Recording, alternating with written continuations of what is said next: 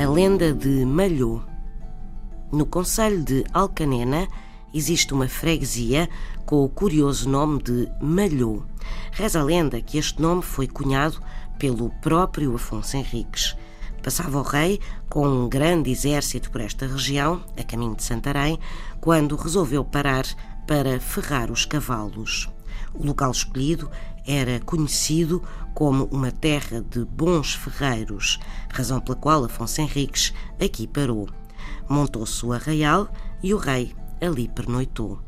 Na manhã seguinte, e depois de uma noite, a ouvir o malho dos ferreiros, Afonso Henriques exclamou: Acordem que o ferreiro já malhou. E as palavras do primeiro rei de Portugal, já malhou, deram origem ao nome da atual freguesia de Malhou. São histórias assim mesmo.